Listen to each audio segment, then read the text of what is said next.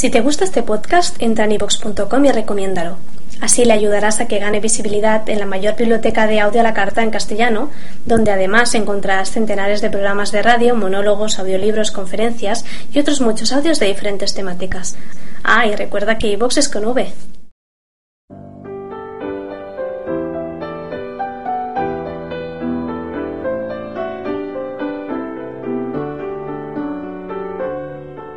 Crónicaradio.com, en colaboración con el Pipa Club de España, presenta este programa.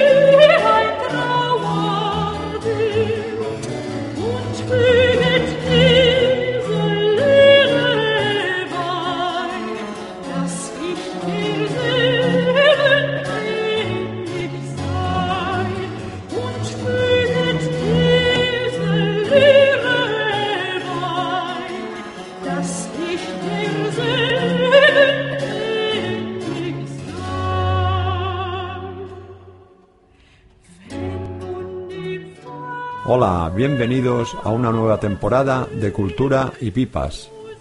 Hemos llegado ya a la cuarta. Un saludo como siempre de Gaby Rigo. Estamos en la edición número 33. Esperamos que estéis pasando un buen periodo estival con buenas pipadas. Con esta gran noticia de renacer del Pipa Club de España, os contaremos un poco de sus avatares. Hemos creído que las historias, relatos, acontecimientos, etc., no sean por orden cronológico, para que podamos ir de una época a otra sin formulismos. Ahora ya sin más, comenzamos.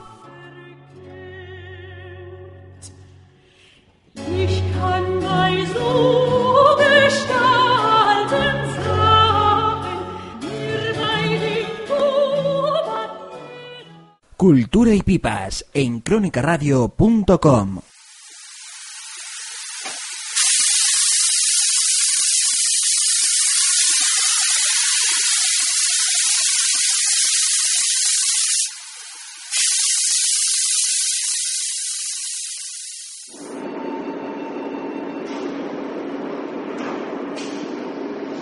¡Qué gran aniversario! El ferrocarril de Sawyer en estas fechas cumple 100 años. Ahora pensaréis que tiene que ver este acontecimiento con estas historias de pipas. Pues sí, sí tiene que ver. En el año de 1989, nuestro amigo Matías Moll escribió este bonito artículo. Pocas cosas van quedando ya que se mantengan inmóviles con el paso de los años, cuyo valor aumente con el tiempo, máquinas de artesanía que continúen funcionando con la perfección del primer día. El entrañable tren de Sawyer, artesanal, mágico, maravilloso, realiza su recorrido Sawyer-Palma y viceversa desde 1912, año que tuvo lugar la inauguración oficial. Luego ya en 1929 se instaló la central eléctrica. Su recorrido parece extraído del lejano oeste, ascensos, descensos, túneles, trece en su totalidad, puentes y casi legendarias estaciones de paso, en las que aún hoy en día se usa el cornetín para comunicarse entre el tren y el jefe de estación. Si el viaje a Sawyer en tren constituye una excursión inolvidable, los amigos de la pipa vamos a gozar de un privilegio reservado a unos pocos mortales, en vísperas del Campeonato de España. Realizaremos la primera fumada en el tren de Sawyer, pero también lograremos nosotros los piperos lo que no se consigue desde 1929, año de la electrificación del ferrocarril algo que marcará un hito en la añeja historia del querido tren. Sí, Vamos a lograr de por primera vez en muchos años que el tren de Sawyer vuelva a echar humo.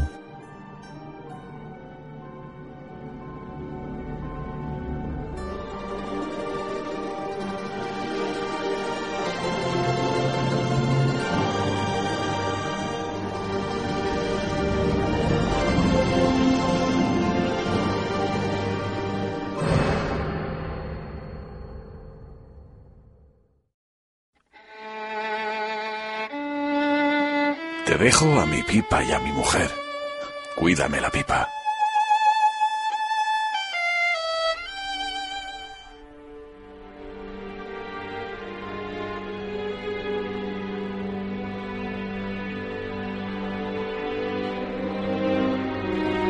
Un clásico, primer trofeo Transmediterránea.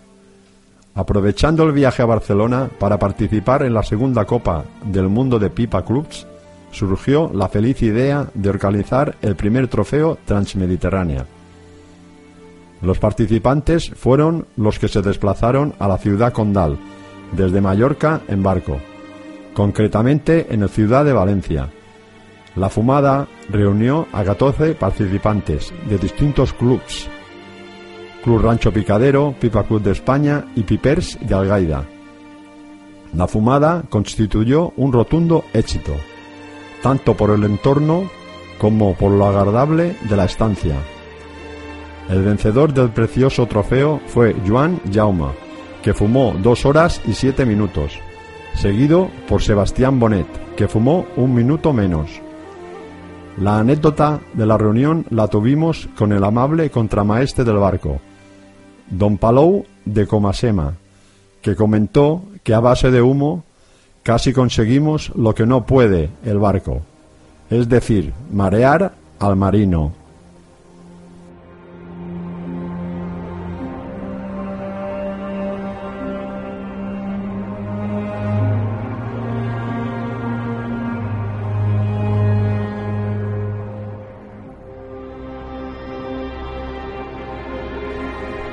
Viaje alrededor de una pipa. Ahora daremos un paseo alrededor de una pipa. Intentaremos encenderla y disfrutar de ella. Muchos fumadores se muestran categóricos que solo se debe de encender las pipas con fósforos de madera. Otros, por supuesto, con encendedores de gas. La menos apropiada es encender la pipa con encendedores de gasolina pero siempre al final cada uno enciende lo que uno tiene a mano. En una edición anterior comentamos que cuando somos aprendices y encendemos la pipa, recibimos una buena cantidad de humo. Entonces nos creemos que ya no se va a apagar y por supuesto nos confundimos. El tabaco se hincha y lo apropiado es coger el atacador y apretar de nuevo. Seguiremos dando lumbre para el encendido definitivo, pero se nos volverá a apagar la pipa. Esta razón no debe desanimarnos. Tenemos que aspirar despacio. Cuando cogemos el tabaco y la pipa empieza, un momento mágico. Muchas veces la pipa se ríe de nosotros. Cuando queremos terminar de fumar, la dejamos en cualquier rincón pero como para nosotros es tan personal, la volvemos a coger, nos la ponemos en los labios y aspiramos y sigue tan contenta como siempre.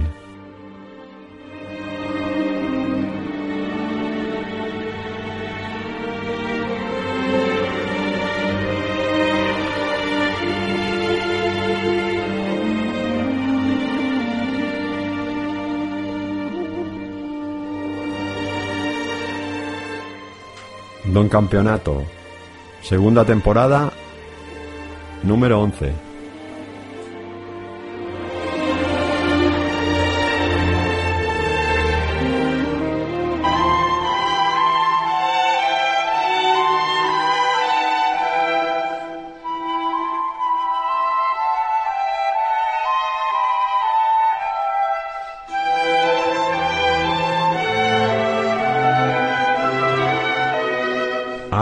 De 1989. Ya han pasado los años.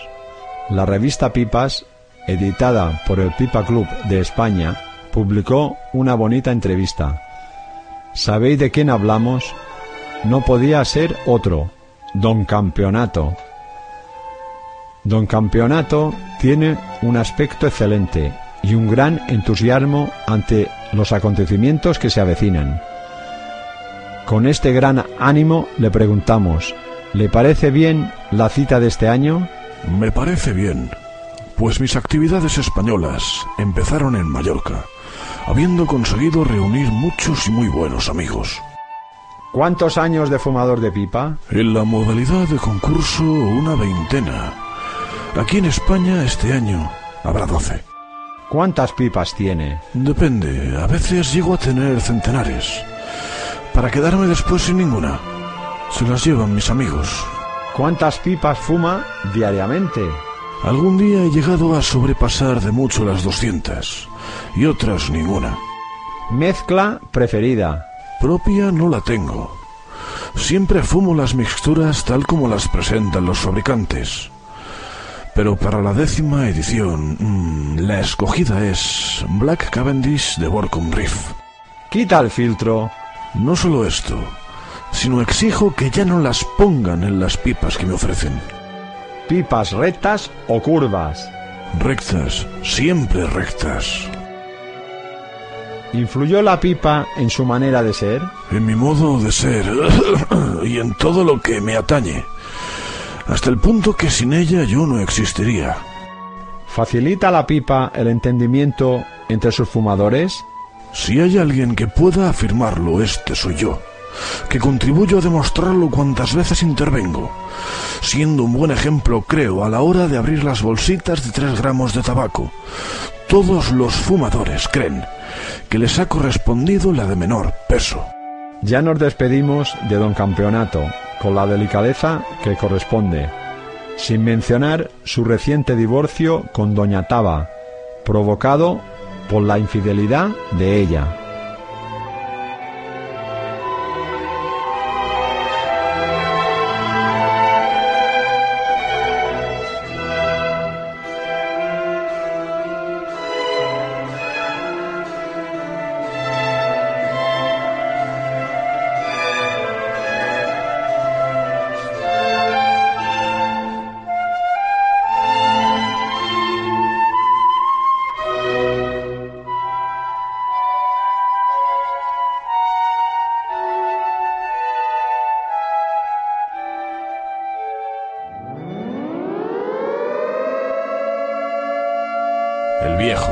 Su pipa desgastada, animó a su tropa a seguir. Vamos hasta el infierno, dijo. Nos habían derrotado.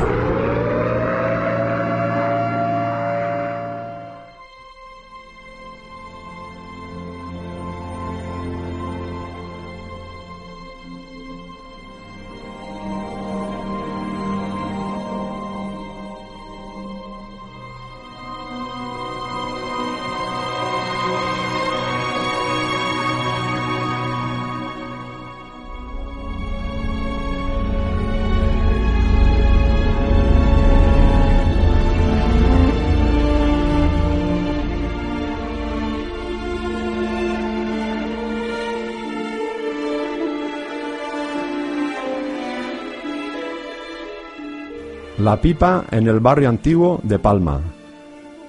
Carta a un guía de turismo. Seguro que si al pasar por la calle de la cadena les indicas que cuando Joaquín Verdaguer escribió El arte de fumar en pipa en el segundo piso del número uno de aquella vía, te lo agradecerán.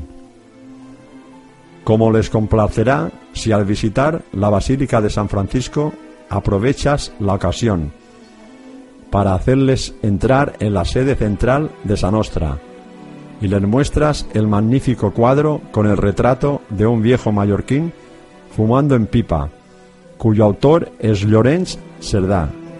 De allí mismo, solo haciéndoles alargar la vista, podrás enseñarles la calle Troncoso, donde se imprime la revista Pipas, así como también se imprimieron los maravillosos libros Las Pipas y el Pipamerón. al pasar frente a los números 6 y 8 de la calle Morey, puedes decirles que allí se imprimió la primera edición del arte de fumar en pipa. Pero no les digas que esto se hizo en la imprenta Wasp, pues desapareció en 1958, faltando 21 años para poder conmemorar su cuarto centenario. Así que disimula y llévalos al Estudio General Luliano, una institución del siglo XV, en el que Pipa Club de España ha organizado grandes eventos, como conciertos de guitarra del maestro Gabriel Estarellas, o como nominó allí en 1976 a don Andreu Tauler, abuelo de los fumadores mallorquines. En vuestro andar podrán tus acompañados entrar en alguna de las tiendas de cerámica de la calle San Pedro Nolasco, donde podrán adquirir alguna de las pipas de barro que se siguen haciendo en las Islas Baleares. Allí mismo, junto al lado, en la calle de la Portella, al ir a visitar el Museo de Mallorca, pese a ir guardando un buen número de pipas de cerámica, todavía no están expuestas al público. Sorprenderás de nuevo a los visitantes si les invitas a contemplar la figura de un marino, por supuesto fumando en pipa, en actitud de contemplar el mar, esculpida en uno de los remates de los vierteaguas de la fachada del hostal de Isabel II. Si en el recorrido figura la visita a la casa natal de Llorens Villalonga, no dejes de mostrarles la vieja imprenta de Mosén Alcover, en la que el editor Luis Ripoll ha imprimido La pipa en las Baleares. Ya para terminar, por supuesto, llévalos a ver el más grande de los fumadores de pipa de Mallorca, y también a su señora, Antofol y Nofranciaina, los famosos gigantes del ayuntamiento.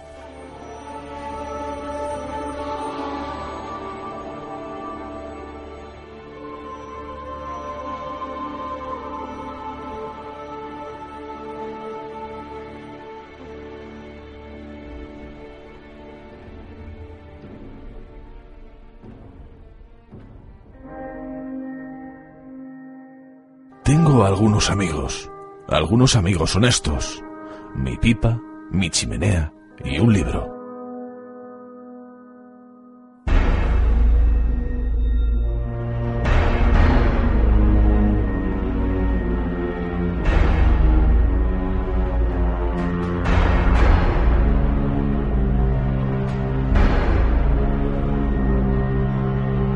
Yo estuve allí. Primera fumada de pipa mundial por la paz. Algunos antecedentes. De todos los fumadores de pipa de Mallorca era conocida la ilusión de nuestro amigo Juan Bonet a realizar una fumada mundial por la paz. Después de varias reuniones, se acordó que la fecha de realización debía ser el 17 de octubre de 1992 había que realizar en Palma de Mallorca el acto central de este día de la fumada de la paz, que consistía en la realización de una enorme pipa para mil fumadores. Parecía una utopía, pero siguió adelante. En la cazoleta se hicieron mil agujeros y hasta llegar al día clave miles de operaciones. No, no exagero. En total siete mil operaciones antes de ajustar las mangueras al recipiente. Llegó el día. La cazoleta fue cargada con cuatro kilos de tabaco y empezó a obrarse el prodigio de la luz y ambiente que envolvía todo el tiempo la gran pipada. La gente iba acudiendo, en sus ojos se reflejaban la sorpresa y el entusiasmo que la visión les producía. Al llegant, pipa en boca, daba la bienvenida a todos y en el centro la pipa con sus mil mangueras relucía para ser encendida. Luego todos expectantes. La pipa funcionó. Yo estuve en el sector octavo y salió humo al chupar. Se consiguió el récord Guinness, aunque fue lo de menos. Estábamos luchando por la paz. Postdata. Este acontecimiento se celebró en Icebal, del polígono de Levante, que por cierto ahora se está construyendo el nuevo Palacio de Congresos. Puntos suspensivos.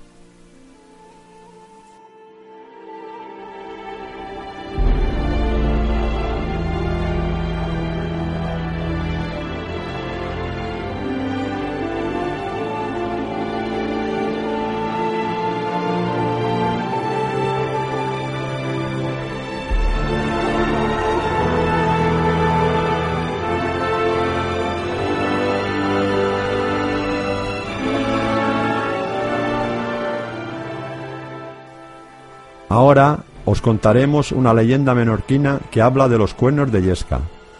Los segadores descolgaban su pipa, que llevaban colgada por su caño de mimbre a la cinta del sombrero. Tiraban de su bolsa de piel de gato, donde iba el tabaco de pota, del que llenaban su pipa. Sacaban su cuerno de yesca de gamón, y sobre la pipa llena depositaban dicho polvo, que era fácilmente infamable hasta formar un montón y golpeándolo después, con el chispero, el pedernal. Hacían saltar chispas, hasta que una encendía la yesca. La pipa, el caño y la bolsa no solían destacar por su limpieza, pero el cuerno de yesca, quien podía, lo llevaba airoso, bello y lustroso. También llevaba escrito en él, con rayas y puntos, el cuento y romance de moros y cristianos. Y se cuenta de esta manera. Eran treinta marineros, quince moros y quince cristianos, que iban de viaje por el mar. El mal tiempo y luego la falta de viento hizo que pasaran muchos días lejos de puerto, y se acabaron las provisiones. Antes de morir todos de hambre, el patrón que era moro decidió tirar la mitad al mar de marineros, encargando a su segundo, que era cristiano viejo, que los pusiera en fila y contara por orden de uno a uno, y a los que correspondiese el número nueve fueran tirados al mar, hasta haber tirado a quince de ellos. Hizo colocar a los treinta marineros.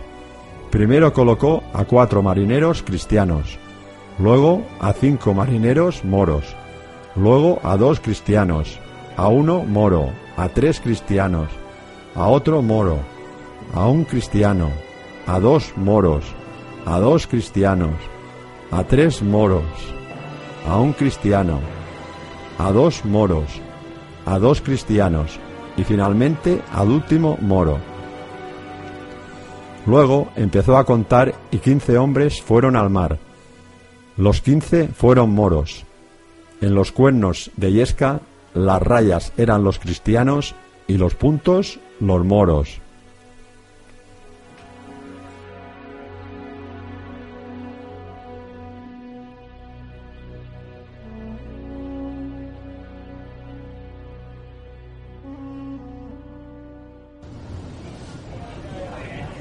Y él cantaba con su voz ronca de marino, formada por frías nieblas.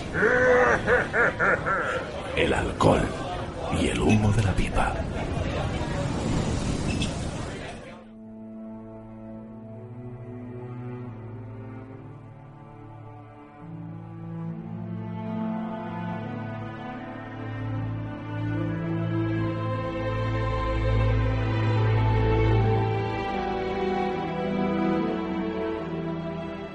Hablemos de momentos íntimos, un clásico de siempre. Pero no os creáis otra cosa antes de tiempo. Simplemente son los últimos diez minutos antes de comenzar un campeonato de fumada lenta en pipa. Hace ya un tiempo que nos hemos sentado, cada uno en su sitio correspondiente. Aunque no queramos, estamos preocupados, pues estamos pensando en el momento de cargar la pipa y luego encenderla. Hemos repasado unas cuantas veces el material que tenemos que emplear para la fumada. Por supuesto, recordamos rápidamente todos los entrenos que hemos hecho. Nos sudan las manos, miramos a nuestros compañeros, les damos ánimos. Luego nos empiezan a marcar los diez últimos segundos antes de empezar a llenar la pipa. Concentración. Recordamos cómo cargarla lo mejor posible. Nos dan la voz. Cinco minutos. Rápidamente abrimos la bolsita de tabaco de 3 gramos. El tabaco se nos pega en los dedos. Cada uno empieza la labor usando su mejor técnica. Los minutos pasan volando. 4, 3, 2, 1, medio minuto. Tiempo concluido. Seguidamente, los comisarios retiran el tabaco sobrante, que pudiera quedar sobre las hojas de papel. Ya en este momento más nervios, pues llega la hora de encender la pipa. Nos anuncian que tenemos un minuto, como ya sabemos con una cerilla o dos. Ese tiempo pasa rapidísimo. 3, 2, 1, 0. Se acabó. Suerte para todos.